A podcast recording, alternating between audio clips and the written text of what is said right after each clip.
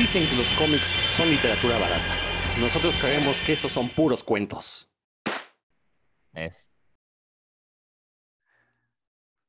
Una vez más nos hemos reunido aquí el cónclave, cónclave de puros cuentos para mencionar estos temas que tanto nos gustan, los cuentitos, los cómics, los dibujitos, los monitos. Yo soy Rodrigo Vidal Tamayo, como siempre muy contento de que nos brinden el privilegio de penetrar sus oídos.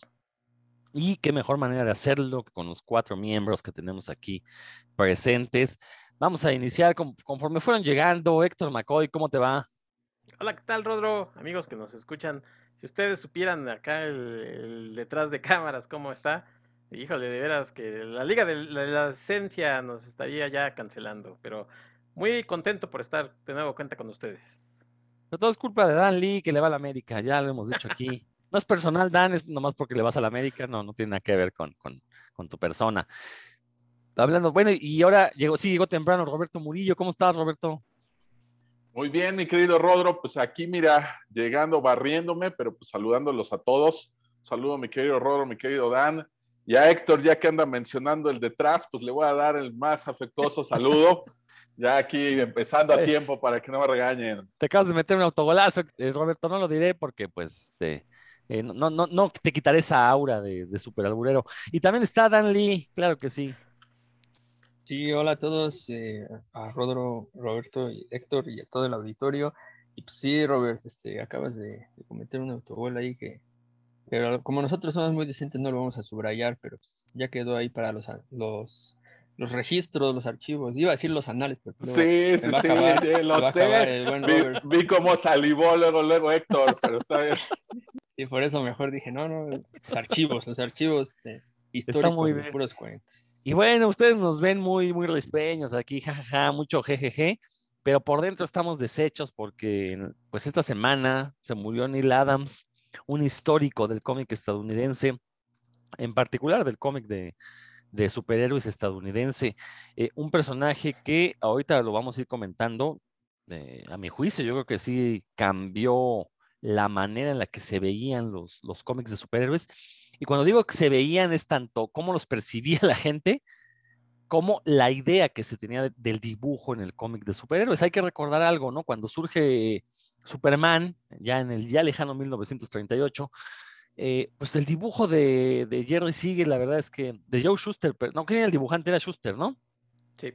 Sí, perdón, el dibujo de Joe Schuster, pues era y en general el dibujo de, de cómics de superhéroes de aquellas épocas era muy tosco, era muy burdo si lo comparamos, por ejemplo, con el dibujo de las tiras dominicales. Hay que recordar simplemente el dibujo de Hal Foster en El Príncipe Valiente, era una maravilla de dibujo. Eh, en general, los que dibujaban tiras dominicales eran muy, muy buenos artistas y como que en el cómic estaba relegado a la chusma, lo que, también tenía que ver con eh, las velocidades de edición que se manejaban en aquellos años. Pero lo cierto es que eh, este dibujo de Joe Schuster, pues eh, digo, menciona a Joe Schuster porque es el más conocido, pues es el creador de Superman. Pero lo cierto es que su, dibujo se volvió como la norma, recordar los cómics de Shazam, los, los primeros cómics de la Mujer Maravilla. Eh, eran dibujos torpes, toscos, eh, básicamente tenían que este, ser muy simplones. y hubo un, par de revoluciones en el cómic de superhéroes en, por la parte, de la, eh, por la parte del dibujo.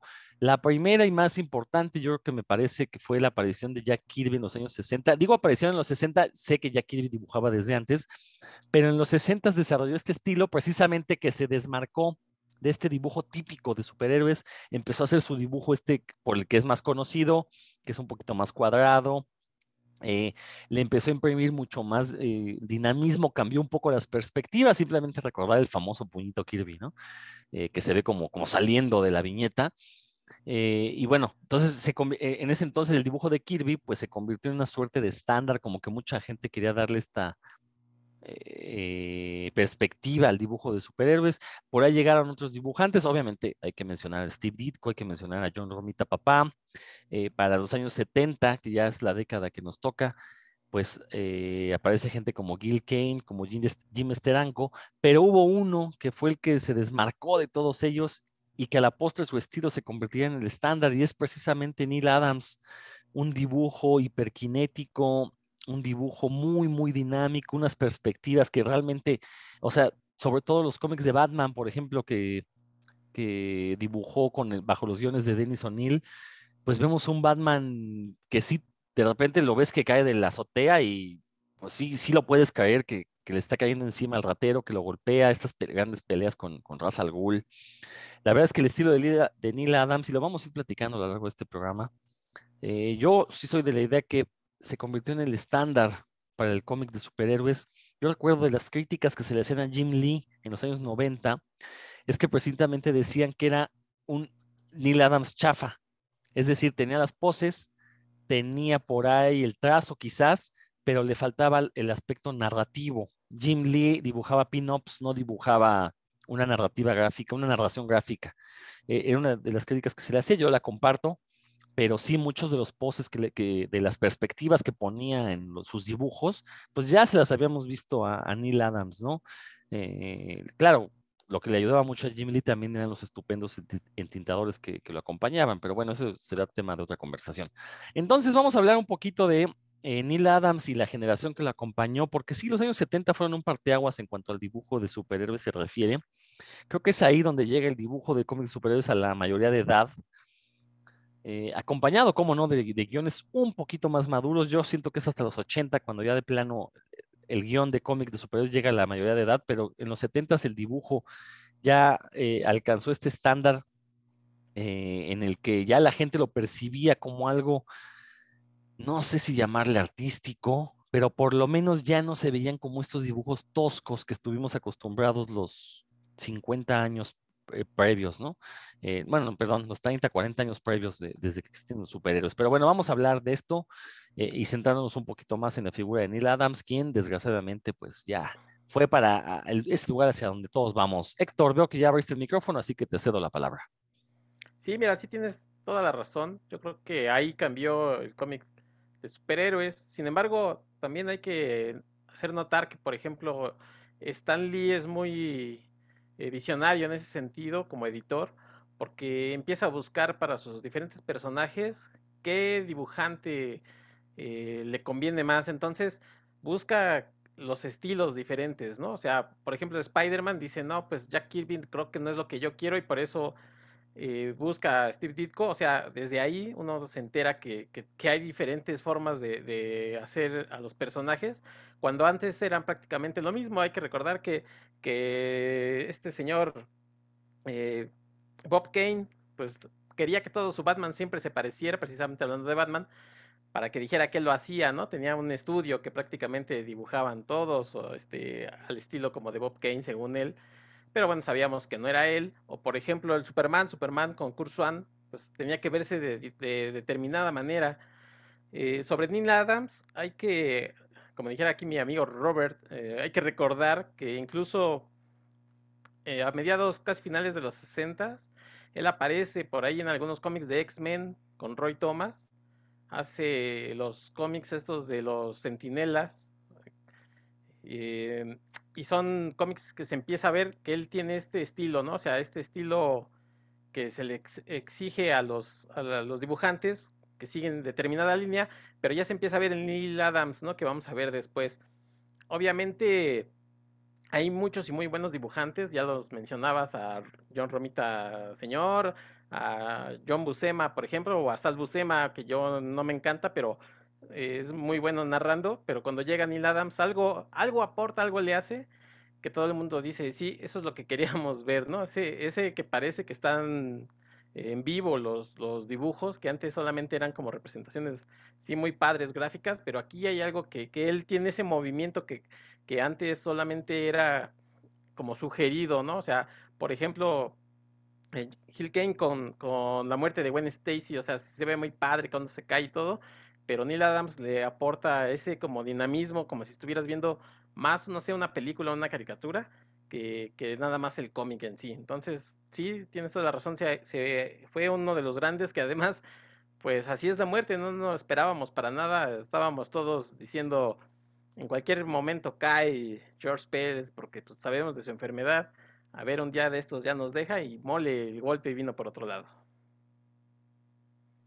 Y como siempre es muy triste, ¿no? Pero como ya hemos dicho en este programa, la obra perdura. Entonces creo que el mejor tributo para estos artistas que nos están dejando, pues es precisamente, eh, bueno, si no conocen su obra, volver a eh, conocerla, si ya la conocen, volver a entrarle y eh, sobre todo si le van a volver a entrar, pues verla ya con este ojo crítico, ¿no? De esto que estamos comentando, o sea, tampoco son ideas eh, que, se, que a mí se me hayan ocurrido, simplemente son cosas que he leído a lo largo del tiempo sobre, sobre este dibujo de Neil Adams. Roberto, tú fuiste el segundo en llegar, así que te cedemos la palabra. Muchas gracias, mi querido Rodro. Coincido contigo, perdura. Te voy a dar la razón en todo eso que mencionas, pero quiero regresarme, quiero irme para atrás un poquito, nada más para mencionarles aquí a todo nuestro querido auditorio. Cuando llega eh, Neil Adams a los cómics, eh, por supuesto que era joven, pero no nada más era joven, él era el más joven de todos los que trabajaban en el medio de los cómics. Él estaba trabajando a los 18 años en cómic eh, primero haciendo publicidad, luego ya haciendo cómics con, Warren, empezó con esta editorial. Pero cuando él llega ahí, todos los demás pues, ya eran adultos. Y si bien había muchos artistas de cómic que habían comenzado jóvenes, para cuando él llega, pues ya no existía prácticamente ningún joven trabajando en los cómics. Todos eran adultos. Él llega en la época de los 60 y llega precisamente cuando está ocurriendo un fenómeno que vaya, ahorita verlo a la distancia es evidente, pero en aquel momento pues sí debió ser un poco desconcertante, que es Marvel, Marvel Comics, empieza toda esta etapa en 1961 con los Fantastic Four, eh, los superhéroes vuelven a tener ese auge, esas buenas ventas, le interesan a la gente, y DC Comics pues se queda por ahí este, como el chinito, ¿no? Nomás milando, y este, pues mientras veía que las ventas de Marvel iban para arriba, para arriba, para arriba, pues los cómics de, DC, la verdad es que no estaban teniendo ese éxito ni esas ventas. En ese contexto es cuando entra él a, la industria del cómic, primero haciendo un poco de publicidad, luego le dan chance de hacer algunos cómics como este del, del hombre elástico y después el espectro. Y es ahí donde empieza él, él a hacer un poquito su estilo, ¿no? Ya cuando pasa a DC Comics, pues precisamente él se arriesga. Él comentaba por ahí en una entrevista que DC ya sabía que tenía que cambiar algo en sus cómics. Eh, todos querían cambiar algo, veían lo que estaba haciendo Marvel Comics, solamente que no se arriesgaban, ¿no? Entonces por ahí, junto con, con este Carmín Infantino, ¿cómo se apellida? Me parece que sí, este, ellos dos son quienes tienen esta visión de, de revolucionar el arte que estaba teniendo en sus cómics DC hasta ese momento, ¿no? Y precisamente él, a ser tan, tan joven, pues tenía esta otra visión, ¿no? Ahorita que mencionabas a Jack Kirby, este, el, puñito saliendo por ahí, estas perspectivas, alguna vez ya lo hemos mencionado aquí también en el programa, ¿no? Todo eso, si nos ponemos a ver a nuestros grandes muralistas como Siqueiros, por ejemplo, vamos a ver esas perspectivas, vamos a ver esos dibujos. Entonces, Kirby estaba muy influenciado por cierta corriente artística lo mismo le pasa aquí a, Neil Adams, solamente que él ya venía, pues obviamente de otras, de otras generaciones, ¿no? Y precisamente eh, al urgirles un poquito este cambio, esta necesidad de, que la gente los voltee a ver y de que sus cómics vuelvan a venderse y a resurgir como, como antes, pues es que él se arriesga él se arriesga porque todo esto que ahorita tú mencionabas del dinamismo, las poses, el movimiento, lo que mencionó aquí mi querido Héctor, pues en ese momento no se hacía porque no era la forma de hacer cómics. No me voy a ir ahorita al libro este de, ¿cómo se llama? El de Marvel Comics, cómo hacer cómics al estilo Marvel, que precisamente nos habla de esto, ¿no? De este dinamismo. No es lo mismo dibujar a una persona abriendo una perilla en la puerta y que tú dices, ah, va a abrir la puerta para salir o está abriendo la puerta para entrar, ¿qué, qué está pasando ahí? ¿no? Entonces el estilo de Marvel sí era tomar este lenguaje corporal del teatro, de estos movimientos exagerados, y que la gente entendiera perfectamente al ver la viñeta qué es lo que estaba haciendo el personaje, ¿no? La posición del cuerpo, la gesticulación, eh, todo ese lenguaje corporal, pues tenía que denotar de inmediato qué es lo que estaba ocurriendo. Entonces él se arriesga, precisamente ahorita tú mencionabas a Jim Lee, pero uno que también eh, tuvo unas poses que de repente tuvieron mucho éxito y la gente no sabía ni de dónde venían, pues fue Todd McFarlane, que cuando veías eh, por ahí de repente a su Spider-Man y todo lo que hizo después con Spawn, pues podemos ver que algunas de estas poses ya las había hecho Neil Adams con Batman, ¿no? Incluso con posiciones de, de página o de viñeta. Hay, por supuesto que ya lo que hizo después Jim Lee o Todd McFarlane, pues ya era completamente exagerado, ¿no? Ya el ver Spawn con esa mega, mega capa que tenía vida propia, invadía las otras viñetas, etcétera, etcétera. Bueno, por supuesto que era ya una exageración, era muy impactante visualmente, por supuesto, pero todo venía aquí de, Neil Adams, ¿no? Él ya había hecho ese tipo de cosas, las perspectivas, los ángulos, todos esos puntos de vista, esa manera en la que te, lleva la mirada a recorrer no solamente una viñeta, sino todas las viñetas de una página o de una composición a lo largo de todo el cómic, pues de verdad, yo creo que fue algo maravilloso. No nada más tenía este rollo de arriesgarse, de aventarse a hacer algo nuevo y de meterse con la composición, las poses, etcétera, sino que además lo hizo de una forma eh, muy clásica, voy a decirlo, porque el estilo que, que, tiene su Batman, pues es el que me sigue gustando hasta la fecha, ¿no? Ese traje azul con gris y el, típico óvalo amarillo con el murciélago negro sigue siendo mi, mi traje favorito ya lo he mencionado también aquí alguna vez, que yo todos esos cómics de los 70, pues no los leí en su momento, no los leí ni siquiera en los 80. Yo comencé a leer todo ese material prácticamente ya hasta inicio de los 90, ¿no? Y cuando leo eso dije, órale, pues este es el Batman que, este es el Batman que me gusta, ¿no? Este sí me late. De repente yo lo contrastaba con lo que estaba leyendo en ese momento de la caída del murciélago y la cruzada del murciélago con Israel. Yo decía, sí, estas historias están muy locas, todo, pero no, me gusta mucho más los dibujos y el estilo muy clásico de los 70 de Neil Adams, ¿no? Y me refiero a clásico de esa época, no clásico de los 30, finales de los 30, principios de los 40, ¿no? Entonces él viene a revolucionar todo esto y también quería yo mencionar un poquito que él también llega precisamente como joven que era en ese momento a pelear por los derechos de los dibujantes y de los autores. Él fue un activista prácticamente en todo ese medio del cómic peleando por esta parte de, los derechos, ¿no? Trabajó mucho en publicidad, trabajó, por supuesto, muchísimo en cómic, pero estaba preocupado también por el medio y por lo que ocurría con las personas que elaboraban en él, ¿no? Bueno, eso es lo que quería mencionar como para ir entrando por ahí en ese tema de, Neil Adams. Por supuesto que el cómic de Batman, pues le toca junto con, con Denny O'Neill, pues una época completamente maravillosa, como crear a Ra's al y toda esta mitología alrededor de este personaje y lo que ocurre con Batman, vaya, le da una visión eh, mundial sin que se vea exagerada. Eh, le toca hacer con Green Lantern y con Green Arrow este cómic donde los dibujos son padrísimos, pero eh, alguna vez creo que ya lo mencionamos también por aquí, ¿no? Lo que trata ese cómic, todo el contexto sociopolítico que trae ahí envuelto y el tener a un personaje como Green Arrow, que es prácticamente una visión progresista en aquel momento y contrastarla con un Green Lantern que era prácticamente un policía espacial y de repente no te imaginas que esos dos personajes puedan colaborar juntos, ¿no? Y a la fecha, pues si tú piensas en, en, Green Lantern y Green Arrow, pues se te hace una pareja lógica y que ha venido colaborando, pero no, realmente ellos fueron quienes pusieron estas visiones contrastadas, ¿no? Y hablaron de cosas pues difíciles, recordemos que esa es la etapa donde les toca publicar en uno de estos cómics sobre las drogas, precisamente con el discípulo de, Green Arrow. Y pues el contrastar estas dos visiones no nada más era interesante, sino que pues era totalmente enriquecedor y era un reflejo de lo que estaba ocurriendo allá afuera en la sociedad, ¿no? Entonces yo creo que le debemos muchísimo, muchísimo, no nada más el gusto por un estilo visual, un estilo clásico bien definido, por unas poses y una narrativa gráfica excelente, sino también por las cosas que plasmaban en estos cómics, ¿no? Digo, yo ya lo leí a distancia, ya lo valoré pues mucho tiempo después de que se publicaron estos cómics, por supuesto no me tocaron en su momento, y sin embargo, pues no dejo de reconocer todo este gran aporte que, que tiene al redefinir un personaje por completo como es Batman y cambiar e influir en toda una industria del cómic, ¿no? Porque estamos hablando de, de, de, que no nada más influye en DC Comics sus decisiones, sino que terminan pegándole a, a, todo el medio para bien, ¿no? Por supuesto.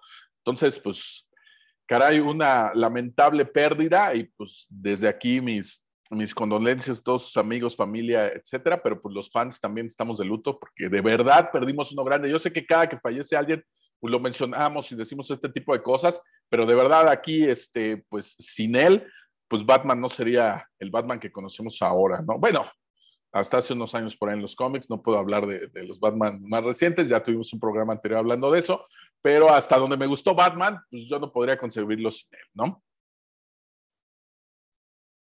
Bueno, también lo cierto es que si se muere Ron Lim, no le vamos a dedicar un programa, ¿no? Entonces le dedicamos programas a los que se mueren que valgan la pena, ¿no? También hay que, hay que ser este, sinceros. Fíjate que mencionaste algo importante, Roberto. Este, es que la comparación tanto con Jim Lee, con Todd McFarlane, tampoco es gratuita, porque también se considera que, que Neil Adams fue la primera superestrella del cómic estadounidense. Me refiero por superestrella que, eh, digo, en las convenciones de cómics, pues en, en los años 60, 70, las leyendas cuentas que ibas a San Diego y te topabas a Jack Kirby ahí en el pasillo y te podías a poder platicar con Jack Kirby, con el, con el mismo Stan Lee, ¿no? Pero es hasta que, llega Neil Adams que ya se empiezan a hacer estas filas de fans que quieren el autógrafo de Neil Adams. Es decir, sí, sí, su popularidad sí estaba al nivel de la de Jim Lee y, y To- Todd McFarlane y Rob Liefeld en los 90. Por eso se le considera la primera superestrella. Con él empiezan estos dibujantes este, que se vuelven muy, muy famosos. Y sospecho, yo, yo, este dato que mencionabas de su juventud cuando empezó a trabajar, yo lo desconocía, sospecho que tuvo que ver con eso. Al ser joven conectaba precisamente con la juventud de la época y pues obviamente se empezó a hacer de una base de fans eh, que, lo seguían, ¿no? Entonces, eso es, algo, un dato interesante, pues, o sea, ver, al dibujante de cómics como esta estrella de cine, como, o sea, una persona famosa, no nada más para los que leen cómics, sino para los que buscaban, en ese momento hay que recordar que pues estaba en boga esto del arte pop y cosas así, y precisamente gente como Lee Adams le dio este, un, pues una cara nueva al cómic de superhéroes, sí, Roberto.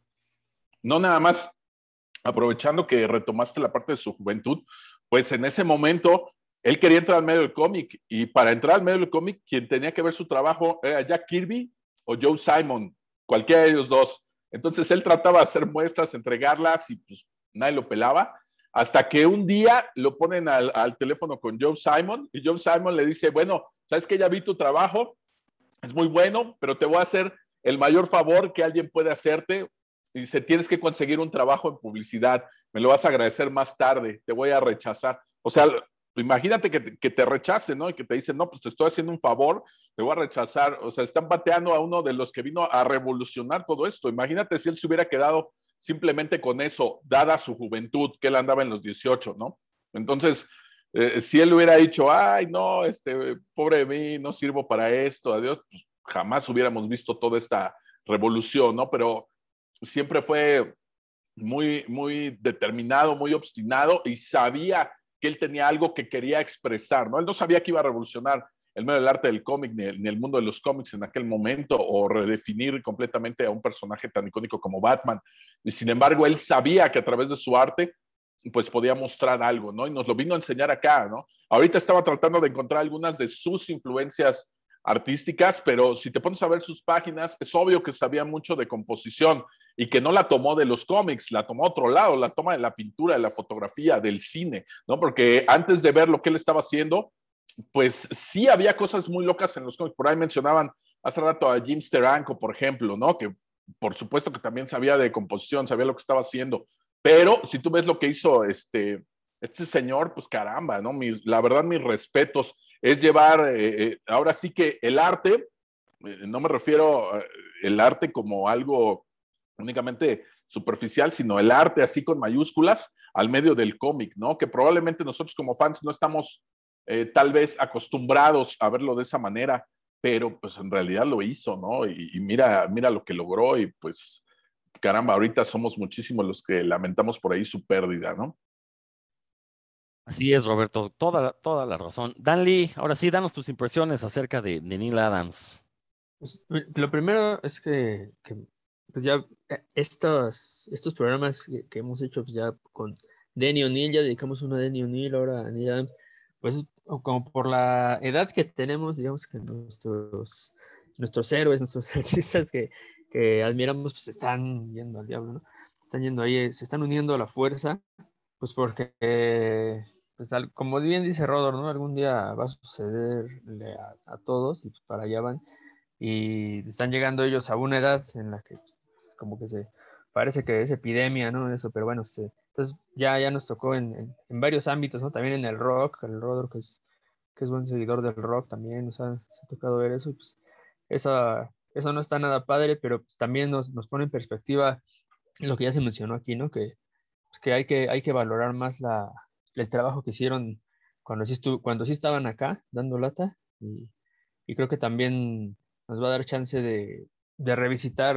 O de visitar por primera vez, como será en mi caso en algunas cosas de lo que hizo Neil Adams, porque les comentaba aquí a mis compañeros de puros cuentos que en realidad yo no he leído mucho de, Neil Adams porque cuando él estaba pues, con Boga haciendo su trabajo más, más distinguido, andaba leyendo otras cosas, la verdad, y, y, lo que he leído son de compilaciones, pero eso no, no resta que lo poco que he leído de él. Me ha gustado mucho, por ejemplo el Green Lantern Green Arrow que ya mencionó Roberto, ya inclusive hablamos, cuando hablamos de Dennis O'Neill, pues hablamos profusamente ¿no? de, de, ese tomo, que a mí en lo particular me, me, gustó mucho, y lo que recomiendo ampliamente pues es lo que hizo con Denny O'Neill en, en, bueno, él, cabe mencionar que ellos crearon a, a Manbat, a este personaje de, de Batman también, que es, es, sí es un murciélago este, humano, y a Ra's al Ghul, que a mí me parece que, eh, no sé ustedes qué opinan ahorita, me comentan, pero creo que es el la némesis perfecto de, de, Batman, ¿no? Más que el Joker. Es un tipo que también tiene todos los recursos y, y que también es, se sabe, sabe pelear, también tiene inteligencia, este, entonces como que ese, ese, ese personaje, la, la cabeza del demonio, como le llamaban originalmente, pues sí, este, es el, el némesis perfecto para Batman. Y la, las historias que, todas las historias que he leído de, de Danny O'Neill y Neil Adams en las que aparece Ra's al Ghul o sus, allegados, todo, esa, todas son buenas, no hay una que, que, que yo diga, ah, esta sí me aburrió, esta no, no, no la recomendaría, en realidad todas están buenas, ahí, quien, quien tenga ganas de echarle un ojo y latan los, esos personajes no se van a arrepentir. Y algo que, que, no mencionó aquí, yo creo que Robert nos puede, creo que es el que más sabe de eso, nos puede decir qué onda. Yo lo que sí descubrí desde la, desde la primera vez que me topé con los cómics dibujados por Neil Adams es su manejo de la anatomía. O sea, es, eh, en, en, otros artistas yo no lo había visto, yo en esa época me fijaba mucho en eso, la verdad. Y lo que sí me gustaba era copiar, copiar así los, los dibujos de, de los cómics, ¿no? principalmente del Hombre Araña, de los que iba topando personajes que me gustaban. Y el día que quise copiar uno de, de Batman, dije, ay, este está como que tiene más cosas, ¿no? Que otros que he copiado por ahí. Y ya, este, desviándolo en, con el tiempo me di cuenta que, era, que eran dibujos de Neil Adams, porque ya después fue lo que empecé a poner atención, no, no nada más a la historia y, y al personaje, sino a los artistas que habían hecho ese, ese ejemplar. Y sí me, me di cuenta que era pues, bastante más detallado, algo que, por ejemplo, que que yo lo digo de chiste, pero es la verdad es que es el Batman de pelo en pecho, ¿no? la, la, siempre le rompían el traje y, y, se, y, eran como un hombre de los 80, ¿no? Ese tipo, este, Sergio Goy, no sé, así, o sea, con, eh, de ver, no, no, no los, no eran un Batman depiladito, ¿no? Así como todo de piel suavecita, ¿no? O sea, era, de veras, un, un hombre ahí rudote, ¿no? Que, este, que estaba ahí los, los, por ejemplo, las peleas. Jorge Rivero para... hubiera sido Batman. Efectivamente, la, las, las, peleas son muy, muy reales, ¿no? Sí, la secuencia que, que, marca y la, tanto la perspectiva como el, el momento de, en el que decide él retratar los, los cuerpos que están en combate se ve muy, muy, de veras, eh, convincentes, ¿no? Uno ve si sí crees que están en medio de un combate o, que así se tira el espadazo, o que así se tira la patada. O sea, sí tiene un manejo de la anatomía eh, pues muy, muy logrado y creo que superior a, a lo que se manejaba, a los estándares de, de, aquella época. Y algo que les quiero pedir a ustedes tres es que si me pudieran dar más recomendaciones de obra de, en la que pueda ver la, las creaciones de Neil Adams, se los agradeceré porque sí, lo, poco que he leído yo, sí, me parece muy, o sea, de altísimos estándares en todo lo que implica la, la realización de un cómic de, narrativa gráfica.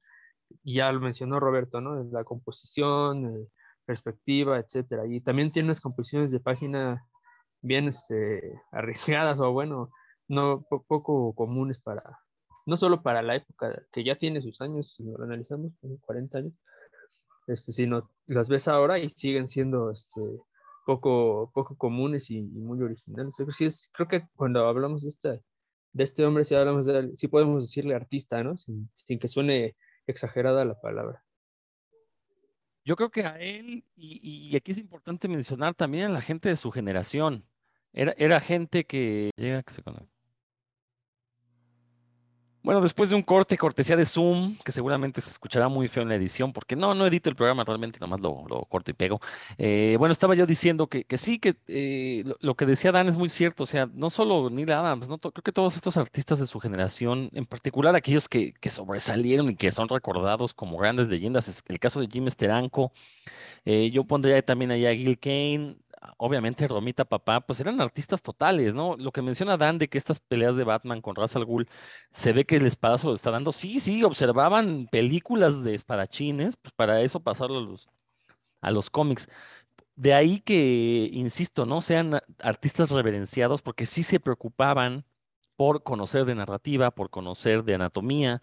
eh, la verdad es que, digo, hay que, hay que reconocerlos, ¿no? Y, y, y a mí algo que sí no me gusta del dibujo actual es precisamente eso eh, que estos artistas de ahora ya, pues se ven muy bonitos, pero ya, obviamente el dibujo se ve mucho más fantástico, ¿no? Eh, eso comentaba yo, no me acuerdo si fue el programa anterior, sobre Alex Ross. Pues sí, el dibujo de Alex Ross tú lo ves y es deslumbrante, pero ya que lo desmenuzas, te das, pues todas las poses, eso, se ven como eso, como poses, se ve a alguien posando, no se ve alguien que esté en movimiento. Y esto, la verdad es que sí es algo que hay que reconocerle a, toda esa generación que a final de cuentas fue la escuela, como ya decía Roberto, ¿no? Fue, fue, fue gente que le aprendió eh, a Jack Kirby, a Joe, Simon, eh, que también e- eran personas, por ejemplo, de, Jack Kirby yo siempre he dicho que dibuja feo, pues sí, porque cuando dibujaba, dibujaba rápido, pues sus dibujos se veían torpes, pero cuando le echaba ganas, qué obras de arte hacían. O sea, el trabajo de Jack Kirby sí debería estar en un museo, ¿no? El trabajo que hizo para New Gods, la verdad es que es una cosa del otro mundo. Y, y a la, y- y- a la fecha no tiene parangón, ¿no? Entonces, Del cuarto Eh, mundo. del cuarto mundo, perdón. Bueno, que entran ahí los New Gods, ¿no? Pero sí, No, to- todo- es que dijiste que era una cosa del otro mundo, digo del cuarto mundo. del cuarto mundo. Sí, entonces, este, y creo que también el, el trabajo de gente como Neil Adams podría estar adornando museos y galerías, porque también es, es, eh, digo, guardando proporciones, ¿no? Pero el dibujo de Neil Adams sí es muy renacentista en el, en el sentido de que cuidaba mucho la anatomía, cuidaba que las poses se vieran naturales, ¿no? Eh, eh, aunque lo, bueno, en, el arte renacentista había que me diga que las poses no son naturales porque están como sufriendo, ¿no? Pero no, lo cierto es que hay pinturas donde sí se, por ejemplo, la, la famosa Mona Lisa, pues es una señora posando para, para la pintura, se ve natural que está posando, pues sí, ¿no? Pero bueno, a eso me refería, ¿no? Entonces creo que este, son este tipo de dibujantes que sí, eh, como ya hemos venido diciendo, le imprimieron su huella, un estilo al cómic, y en el caso de Neil Adams, pues eh, insisto, como que eh, después de que se vuelve un éxito su dibujo, pues obviamente las editoriales empiezan a buscar artistas más o menos similares o por lo menos que traten de imitar las poses, la, la narrativa.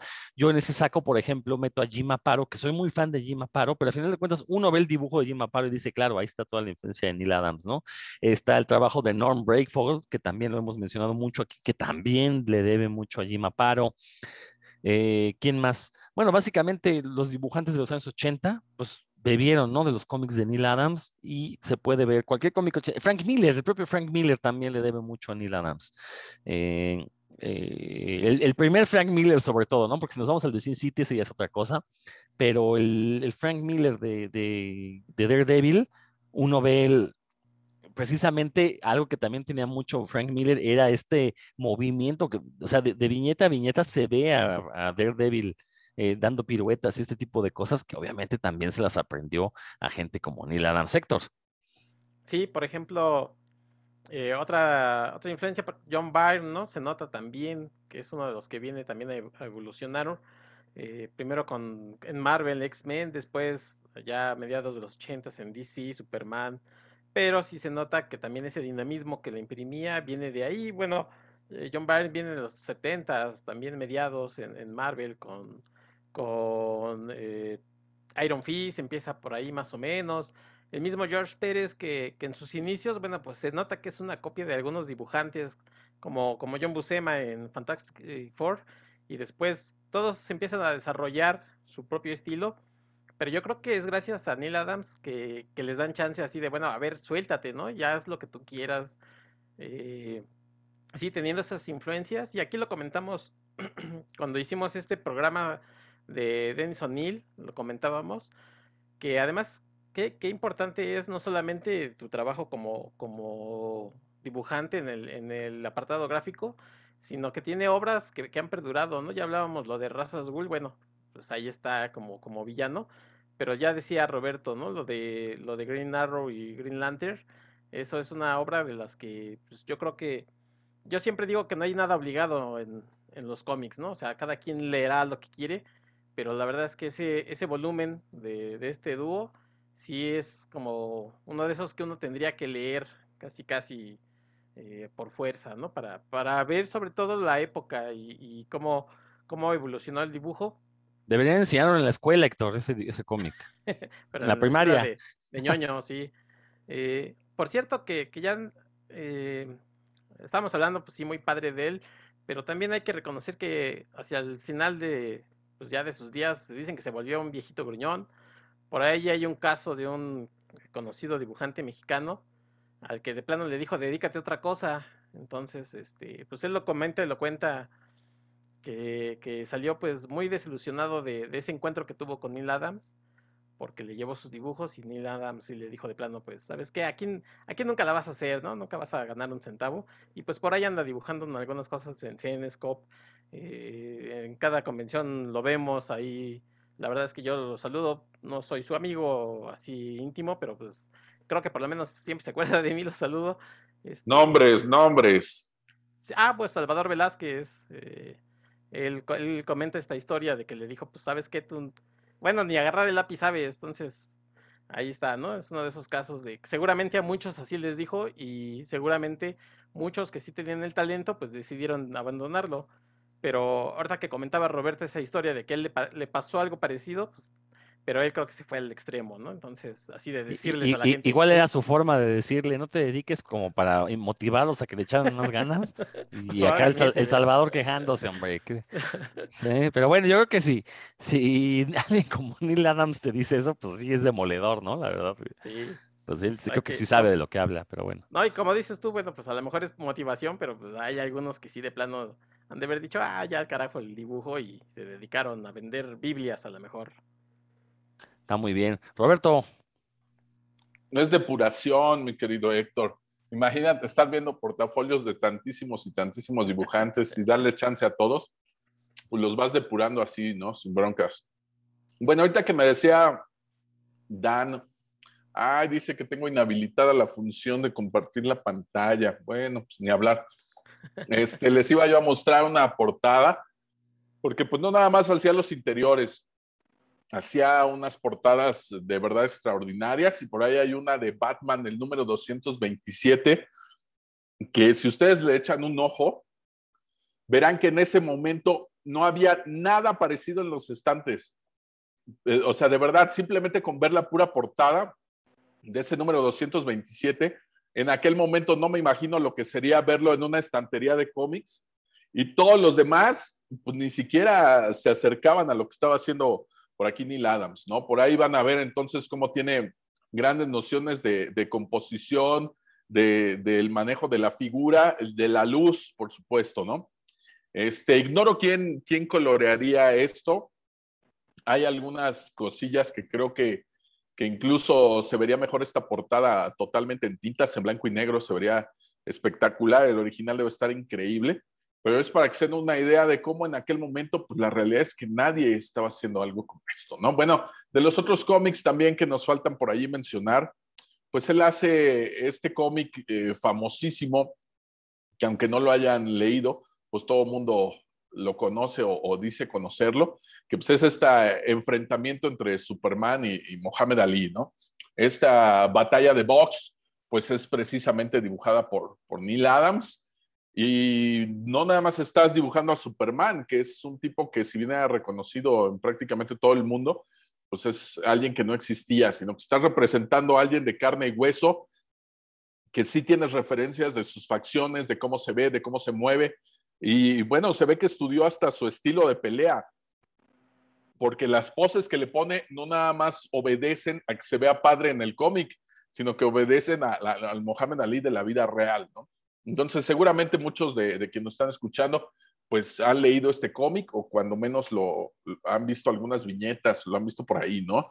El, aquí en un paréntesis, el, genial diputado Sergio Meyer lo tienen marcado ahí en su oficina en la Cámara de Diputados, este cómic de, Superman contra Mohamed Ali, ¿no? Entonces ya imagínense que Neil Adams le llegue a alguien este, con este coeficiente intelectual como Sergio Mayer, pues ya quiere decir el, gran impacto que tuvo no solamente entre los fans de cómic, ¿no? Hay que invitarlo a los cuentos, seguramente. Hasta en los Garibaldis, no, pues tú nomás quieres que te cante la de la banana o, o, la bolita que le sube y le baja o estas ondas, ¿no? Pero bueno, esos son algunos. Eh, eh, vaya, de lo primero que tuvo él muy reconocido también pues fue lo de Deadman. Él hizo los cómics de Deadman, pero antes que todos esos, la verdad, ahorita que mencionaba a Dan que él casi no ha visto trabajos de, Neil Adams, pues hay algunos que yo prácticamente tampoco he visto y que es lo que hizo para Archie, ¿no? De hecho, el primer cómic con el que él empieza a trabajar, pues fue en Archie. Y si bien pues ya tenía como un estilo de cómo se deben ver los personajes, pues sería interesante ver si antes de estos cómics pues existía esta composición en las viñetas, esta sensación de, de movimiento, de dinamismo en los cómics de Archie, ¿no? La verdad, eso sí los, los desconozco casi por completo. No, no me ha tocado analizar el trabajo que hizo ahí Neil Adams. No, y bueno, hablamos mucho de, de DC Comics o de Warren, de personajes que pasaron a formar parte también de, de DC Comics, pero también hay que mencionar que él también estuvo haciendo algunos cómics para Marvel, ¿no? Entre esos, pues algunos de los X-Men, donde hizo cosas muy padres también, y hasta por ahí le toca también dibujar Spider-Man, ¿no?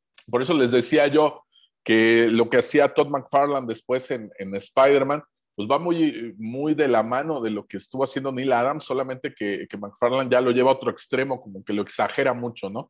Eh, McFarlane toma lo que empieza a hacer Neil Adams con Spider-Man, que bueno, no, no, tuvo una larga temporada ahí, lamentablemente, y después toma lo que hace con Batman y pues lo lleva también a, una exageración con Spawn, ¿no? Bueno, son de los que yo les puedo recomendar ahí que le echen el ojo. Digo, no es nada difícil conseguir las etapas de Neil Adams en, cómics como Green Lantern, Green Arrow, Batman, etcétera, en, en, inglés. Están ahí los compilatorios o en digitales. Aquí en español, la verdad, no sé qué tanto hayan publicado por ahí. Smash no le pone mucha atención a este tipo de cómics y pues lo cual es una, es una lástima. Yo me imagino que el grueso de su público pues son los chavos que quieren que les reediten cuatro veces el mismo cómic solamente cambiándoles por ahí la portada. El Long Halloween se acaba de reeditar, ya va, no me acuerdo si la tercera o la cuarta vez que lo, que lo editan por ahí. Y bueno, ojalá que en algún momento pues podamos ver cosas como las etapas de, Neil Adams en los cómics impresos aquí directamente en nuestro país, porque si a mí me tocó conocerlo ya mucho después, pues no me quiero imaginar a los jóvenes que ahorita compran cómics, pues probablemente ni lo conozcan, no hayan visto tal vez referencias visuales, pero para ellos no sé cuál sea su, su Batman clásico. Sería interesante ver eso, ¿no? Si su Batman es el Batman, decía Dan Lee, no este Batman que se le sale el pecho portentoso cuando le rasgan el, traje, sino este otro que tienen por ahí en la película de ahorita, ¿no? Este flaquito que le hace falta broncearse y que parece que hasta yo le puedo dar unos coscorrones, ¿no? Sería por ahí interesante contrastar esas dos versiones. Pero bueno, lo que hizo Neil Adams, pues ha quedado y quedará para la posteridad, ¿no? Excelentemente. Eh, yo me uno a lo que dijo Dan Lee acerca de estos cómics de, Linterna Verde y Flecha Verde que sí, aparentemente uno pensaría, ay, pues los juntaron porque son verdes, ¿no? Y a lo mejor sí, esa fue la idea detrás originalmente, pero ya en las manos de Denny O'Neill, en las manos de Neil Adams, se convirtieron en cómics históricos. Y, y, sí, ¿no? Yo lo decía de broma, ¿no? Este, son cómics que deberían enseñarse en la primaria, pero yo creo que sí son cómics que todo fanático de los superhéroes debería leer al menos una vez para que se den cuenta de varias cosas. Uno, que efectivamente en los años 70 ya había un magnífico dibujo de, de cómics de superhéroes, de la mano de Neil Adam. Dos, que ya había política en los cómics. ¿no? E, e, e, esa cosa, ese, ese lloriqueo que vemos actualmente de saquen la política de los cómics, en realidad es gente que quiere decir no quiero ver homosexuales, no quiero ver negros, no quiero ver mujeres en mis cómics, ¿no? Eh, porque la política siempre ha estado y obviamente en estos cómics de, de linterna verde y flecha verde, ahí, ahí estaba, ¿no? Y, ¿no? y no lo decimos porque eh, la cuestión de las drogas, que, fue importante en esos años, ¿no? También se mete con cuestiones raciales, se mete con cuestiones de eh, casa furtiva, eh, bueno, este, un poco de feminismo por ahí, bueno, recordar que Danny O'Neill en algún momento escribe a la Mujer Maravilla, la intenta hacer como más empoderada y a la gente no le gustó, ¿no? incluso le cambia el traje, le pone pantalones, le pone blusas y la gente dice, no, no, no, pónganle su traje de Amazon. incluso grupos de feministas dijeron, no, no, no, pónganle su, su, su ropa de, de Amazon, el traje de baño que siempre usa. Pero bueno, todo esto fue gracias precisamente al, eh, bueno, estuvo complementado con el estupendo dibujo de, de Neil Adams. Entonces, estos son estos cómics que ojalá Ojalá ahora con, bueno, desgraciadamente con la muerte de Neil Adams, a ver si al cuate que edita DC ahí en Televisa, pues se le ocurre publicar un compilado con estas historias que, ya existe. Dan, ¿algo más que quieras comentar? Y ya por ahí vamos cerrando, al fin que ya vamos a, cumplir casi una hora completita de programa. No, pues en realidad yo, eh, como les comenté en el previo, yo no, no conozco mucho del autor, estoy en realidad, neta, va a ser muy jalada, pero estoy agradecido con su, con lo que dijeron hoy, eh, porque pues lo, lo dejan muy, muy bien, ¿no? Al, señor, creo que, pues cualquiera que, que sea seguidor de los cómics, pues, vamos a suponer que de, la vieja guardia, pues está, estará feliz, ¿no? De, no de que se haya muerto Neil Adams, obviamente, sino pues de que estamos haciendo un programa para él, dedicado, dedicado a él y a esa, cómics que les cuenta. Y si tenemos gente que no, que, pues que a lo mejor apenas está, está eh, iniciando en esto, pues ah, es la oportunidad, ¿no? Ahora, tristemente que se, se, vaya él, pero pues ya la obra queda y ojalá que se den esa oportunidad, porque sí son textos que aunque, bueno, cómics, perdón, que aunque tienen sus buenos años, no se sienten, no se sienten, este, aburridos ni, ni viejos, ¿no? Las historias siguen siendo buenas, eso, eso sí es la neta. Muy bien, pues ya vámonos despidiendo, pues ya llevamos casi una hora, que fue un programa muy, muy sentido, la verdad, pero es que sí, es que, digo, a mí no es que me pegue la muerte, pero ya que uno se pone a analizar el trabajo que hizo y por qué se convirtió en, por qué se han convertido en estas grandes leyendas del cómic que tanto nos gusta, pues sí, como que sí le entra a uno ya, ya un poco de sentimiento de chale, ya se murió, pero bueno, este, Héctor, Dice Héctor que, nada. Ah, sí. pues miren, aquí hemos intentado algunas veces hablar de autores, de dibujantes. Es una lástima que se pues, haya tenido que ocurrir esto para hablar de Neil Adams, pero la verdad es que se lo merece, se merece que ese reconocimiento que tuvo afortunadamente en vida. Como bien dijo Roberto, él cambió también esa parte, digamos, eh, fuera de, de las páginas con, él fue una persona muy importante para, lo, para el reconocimiento de Siegel y Schuster como autores de Superman, para el establecimiento de regalías y de contratos para, para esas, esas figuras que estaban emergiendo en aquellos años 80, eh, 70, 80. Entonces, la verdad es que no solamente es un tipo que, del que se va a hablar por esa parte gráfica, sino también como ser humano todo el mundo lo recuerda muy bien, eh, preocupado por, la gente de su gremio, que hay que recordar que no hay un sindicato o algo que se le parezca, pero que sí se busca que, se les dé reconocimiento como autores, se les dé pues un dinero más extra, porque si no, no lo pueden tener.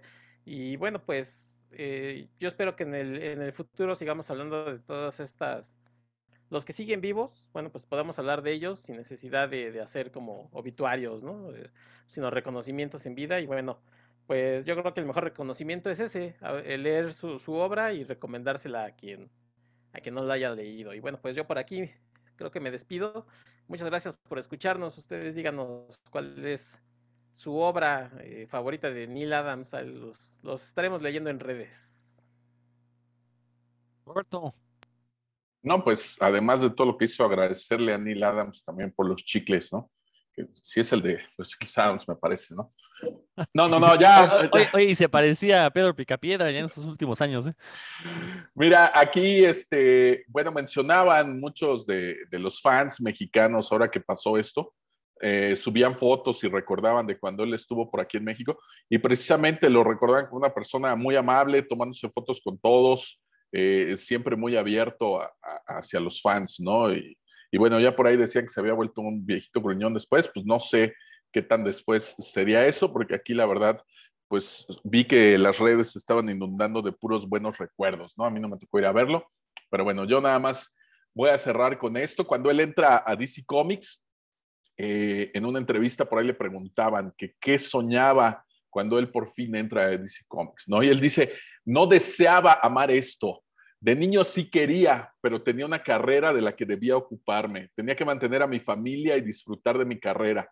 Y entonces me enamoré de los cómics. Hoy en día me gustan más que nunca, pero lo que en realidad lo enamora de esto, él dice, bueno, él decía, decía, fue la libertad, la libertad artística de componer una página entera, de hacer cosas con una página, de expresarme, de escribir, dibujar, crear historias. Sencillamente me atrapó por completo. Me enamoré absolutamente en contra de mi voluntad.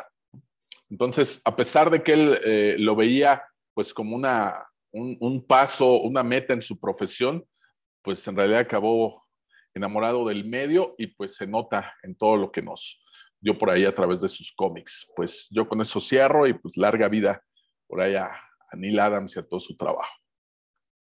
Excelentes palabras, Roberto. Y Dan.